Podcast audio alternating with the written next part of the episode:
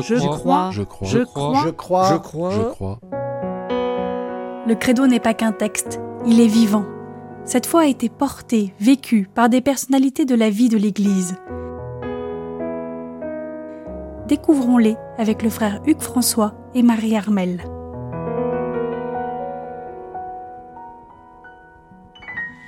Radio Espérance, bonjour à tous, c'est Marie Armel avec vous ce matin et le frère Hugues François Rovarino. Bonjour frère Hugues François. Bonjour Marie-Armel et bonjour tout le monde. Alors aujourd'hui, nous allons euh, commencer une série d'émissions sur le credo. Nous souhaitons mettre l'accent euh, cette année sur le credo, Dou- 12 émissions pour l'année de la foi qui euh, va se terminer en octobre de l'année prochaine. Voilà, au cours de cette année de la foi, précisément, on va, on souhaite mettre en relief les différentes phrases, les différents énoncés de notre credo de la foi chrétienne euh, en lien avec des personnalités de la vie de l'Église. Sur 2000 ans, bien sûr, cette foi a été portée, vécue, et plutôt que de, de développer de façon très notionnelle le, le credo, je voudrais vous, la vous le manifester selon telle ou telle personnalité. Par exemple, aujourd'hui, nous, nous avons pensé à Saint François d'Assise pour manifester la, la beauté de la création. Si l'on parle d'un Dieu créateur, il y a bien sûr une création qui a son autonomie, qui a sa richesse, et euh, un langage comme celui de certains pères de l'Église, par exemple Saint Grégoire de Naziance, euh, Ô toi, l'au-delà de tout, une prière que l'on connaît. euh, et il y a aussi des, des personnalités qui, autres que les pères de l'Église, ont manifesté, dans un langage aussi poétique et évocateur, la beauté de la création. Pourquoi pas donc Saint François d'Assise Alors pour, pour commencer, euh, je pense que vous vouliez découper un petit peu le credo par, euh, par phrase. Oui, alors cette, euh, cette proposition hein, qui va nous accompagner tout le long de l'année, au jour de la fête des apôtres, hein, euh, va donc se développer comme suit. Hein, je, crois en Dieu, le Père Tout-Puissant, créateur du ciel et de la terre, ben, précisément pour la Saint-Luc, hein, au mois d'octobre, en Jésus-Christ, son Fils unique, notre Seigneur, qui est ce Christ C'est pour la Saint-André, et puis, euh, pour la Saint-Jean, au mois de décembre, Jésus-Christ qui a été conçu du Saint-Esprit, né de la Vierge Marie, c'est donc un aspect du mystère du Christ.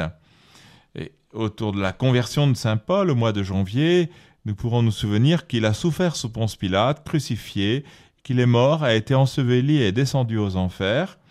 Puis, le mois d'après, pour la chair de Saint Pierre, le 22 février, nous trouvons au troisième jour et ressuscité des morts. Voyez, tout le long de l'année, ainsi des aspects de notre credo. Là, c'est un développement de la, du mystère du Christ, puisque le, le credo a, a dû euh, affirmer des énoncés concernant le Christ face à, des, hérésies, hein, un, un peu d'arianisme, d'autres d'autres euh, aspects qui justement niaient soit l'humanité, soit la divinité du Christ. Il fallait toujours que la foi, enfin que les pères puissent euh, énoncer cette foi dans sa, dans sa plénitude, en s'appuyant sur l'écriture, sur la tradition et ce qui les faisait vivre.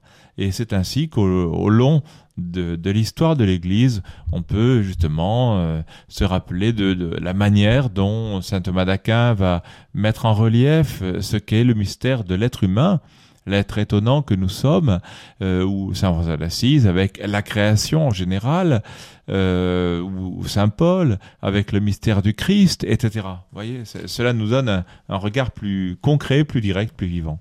Alors pour, pour cette première phrase, euh, je crois en un seul Seigneur, créateur du ciel et de la terre, euh, est-ce que ça veut dire qu'il n'y avait rien avant, qu'il n'existait rien auparavant? Alors cela veut nous rappeler précisément que, que notre Dieu est le Dieu qui a tout fait, qui a tout créé. Hein. Et donc il s'agit d'abord de cela. Il s'agit de penser que notre, de, de croire que euh, le, le Seigneur a fait du monde que nous Ce avons ce qu'il est. Hein, il y a une autonomie de cette création par rapport à Dieu Tout-Puissant qui, à un moment donné du temps et de l'histoire, a donc créé ce monde.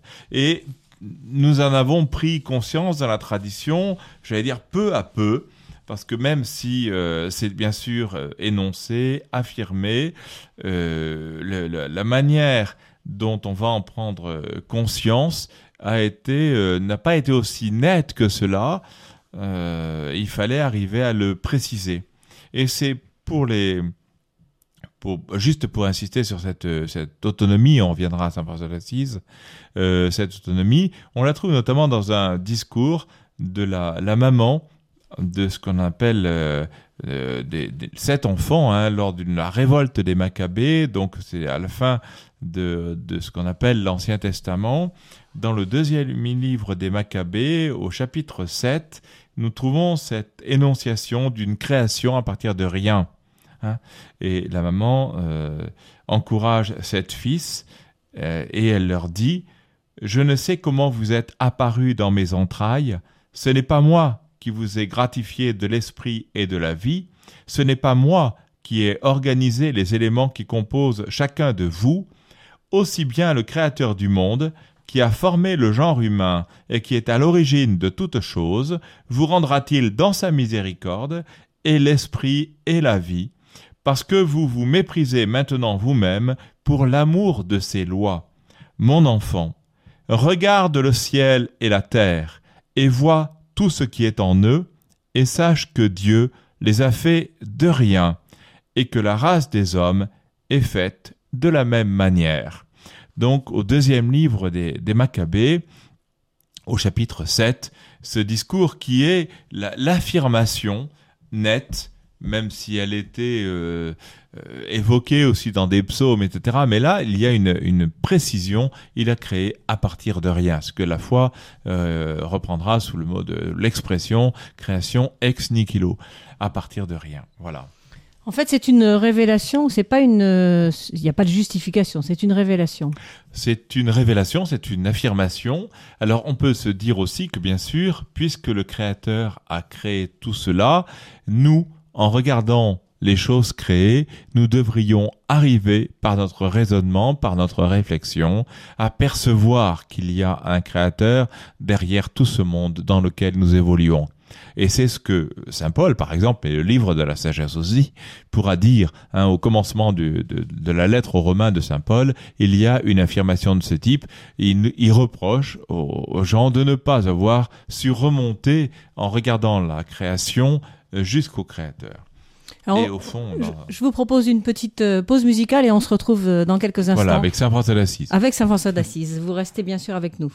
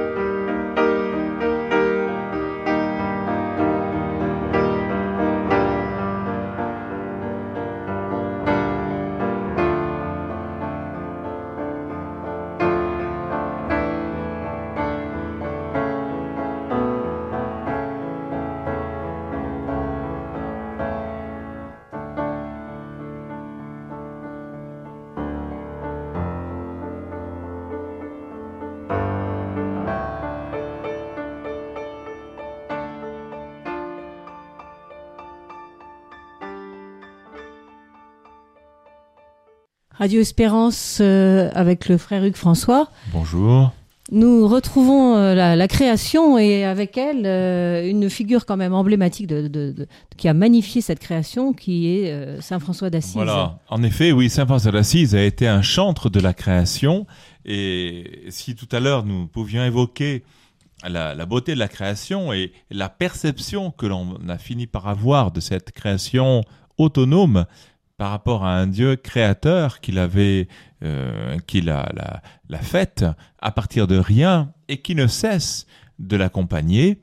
Hein, ce n'est pas de l'avoir lancé comme cela, mais il l'a accompagné, il ne cesse de l'accompagner. Nous sommes dans la main de Dieu et ce n'est pas une manière de parler. Eh bien, Saint François d'Assise, comme, euh, comme d'autres, je disais les pères de l'Église, Saint Grégoire de Naziance, par exemple, qui disait euh, l'universel désir, le gémissement de tous aspire vers toi, ô toi, l'au-delà de tout. Eh bien, voilà ce que dira de son côté Saint François d'Assise. Très haut, tout-puissant et bon Seigneur, à toi, louange, gloire, honneur et toute bénédiction, à toi seul ils conviennent, ô toi très haut, et nul homme n'est digne de te nommer. Loué sois-tu Seigneur avec toutes tes créatures, spécialement Messire Soleil, par qui tu nous donnes le jour, la lumière, il est beau, rayonnant d'une grande splendeur, et de toi, le Très-Haut, il nous offre le symbole. Loué sois-tu, mon Seigneur, pour sœur lune et les étoiles, dans le ciel tu les as formées, claires, précieuses et belles. Loué sois-tu, mon Seigneur, pour frère vent, et pour l'air et pour les nuages, pour l'azur calme et tous les temps. Grâce à eux, tu maintiens en vie toutes les créatures. Loué sois-tu, mon Seigneur, pour sœur eau, qui est très utile et très sage, précieuse et chaste. Loué sois-tu, mon Seigneur, pour frère feu, par qui tu éclaires la nuit, il est beau et joyeux, indomptable et fort. Loué sois-tu, mon Seigneur, pour sœur, notre mère, la terre, qui nous porte et nous nourrit, qui produit la diversité des fruits avec les, fleurs diaprées et les herbes. Loué sois-tu, mon Seigneur, pour ceux qui pardonnent par amour pour toi, qui supportent épreuves et maladies. Heureux s'ils conservent la paix, car par toi, le Très-Haut, ils seront couronnés. Loué sois-tu, mon Seigneur, pour notre sœur la mort corporelle, à qui nul homme vivant ne peut échapper, malheur à ceux qui meurent en péché mortel, heureux ceux qu'elle surprendra faisant ta volonté, car la seconde mort ne pourra leur nuire. Louez et bénissez mon Seigneur, rendez-lui grâce et servez-le en toute humilité.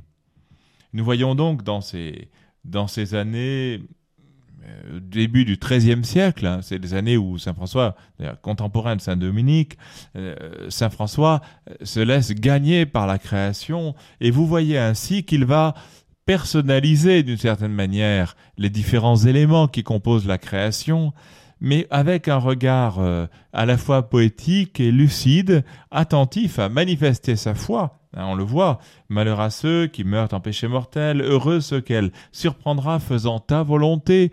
Donc il y a à la fois une création, une création que l'on va admirer, mais aussi une création avec laquelle on communique et par laquelle et dans laquelle le Seigneur pourra manifester qu'il est notre Sauveur.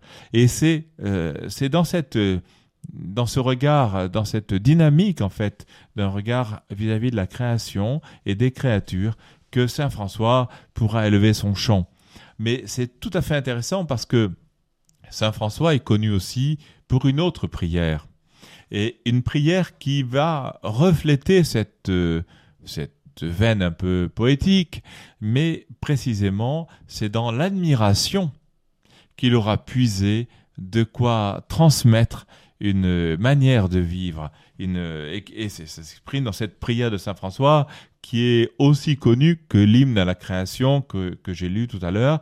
Et euh, d'ailleurs, cet hymne, on l'entend pas en entier bien souvent. Souvent, On oui. évoque Oui, des extraits, mais il est rare que l'on puisse l'entendre en entier. C'est pour cela que je voulais vous la faire entendre. Et, et justement parce que je trouve qu'elle va se déployer avec la, prière plus classique. Seigneur, fais de moi un instrument de ta paix. Là où est la haine, que je mette l'amour. Là où est l'offense, que je mette le pardon. Là où est la discorde, que je mette l'union. Là où est l'erreur, que je mette la vérité. Là où est le doute, que je mette la foi. Là où est le désespoir, que je mette l'espérance. Là où sont les ténèbres, que je mette la lumière. Là où est la tristesse, que je mette la joie. Ô Seigneur, que je ne cherche pas tant à être consolé qu'à consoler, à être compris qu'à comprendre, à être aimé qu'à aimer. Car c'est en se donnant qu'on reçoit, c'est en s'oubliant qu'on se retrouve, c'est en pardonnant qu'on est pardonné, c'est en mourant qu'on ressuscite à l'éternelle vie. Et cette prière, justement, elle est en harmonie, même de style, même de cœur, avec l'hymne à la création.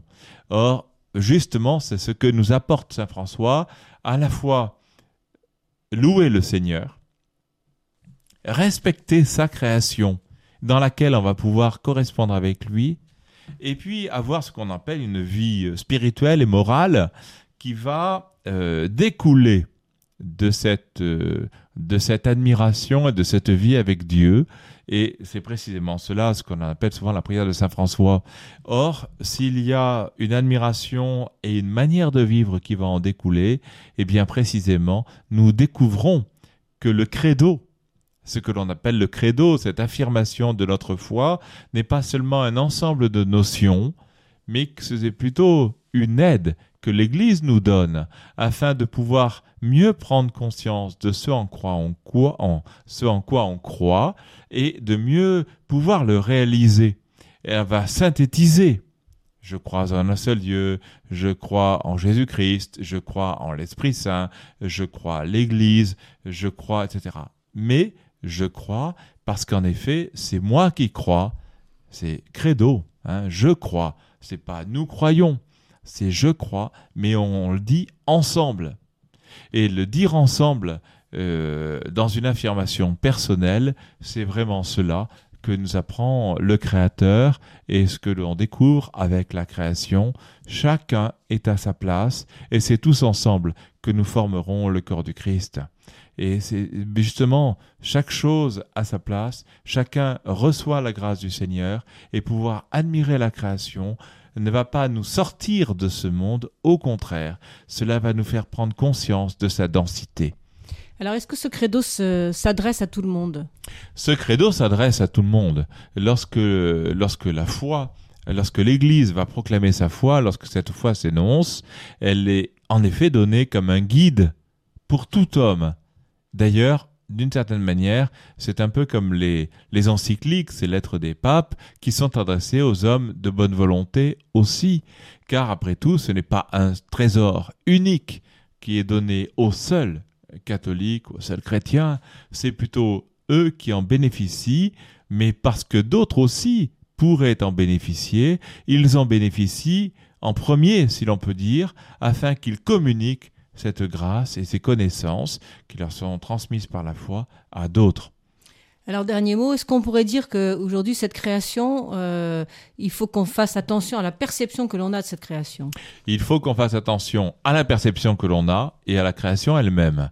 Euh, Dieu sait si l'on commence à dire parfois que, oui, tout à fait d'actualité, on dit parfois que Benoît XVI est un pape vert, et précisément parce qu'il a développé ou il remet en avant cette dimension euh, non pas seulement écologique au sens politique du terme, encore que euh, il y a cette réalité-là, mais c'est une réalité aussi qui concerne notre foi et notre vie dans la foi, parce que cette création, elle ne vient pas seulement comme quelque chose à gérer pendant ce temps, mais elle nous est donnée par Dieu.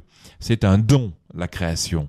Et c'est le premier don, c'est le premier langage du Seigneur vis-à-vis de nous, et nous sommes le couronnement de cette création que la Genèse, le livre de la Genèse, va manifester comme étant un, déploiement en six jours, au terme desquels le Seigneur se reposa.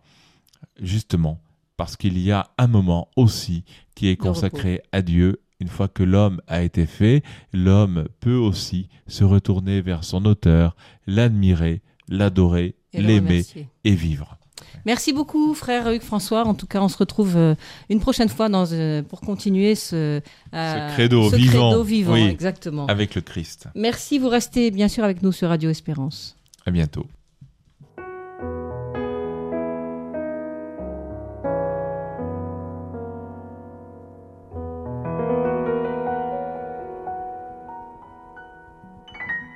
C'était sur les ondes de Radio Espérance le Credo vivant, avec le frère Hugues-François Rovarino, dominicain à Bordeaux, et Marie Armel.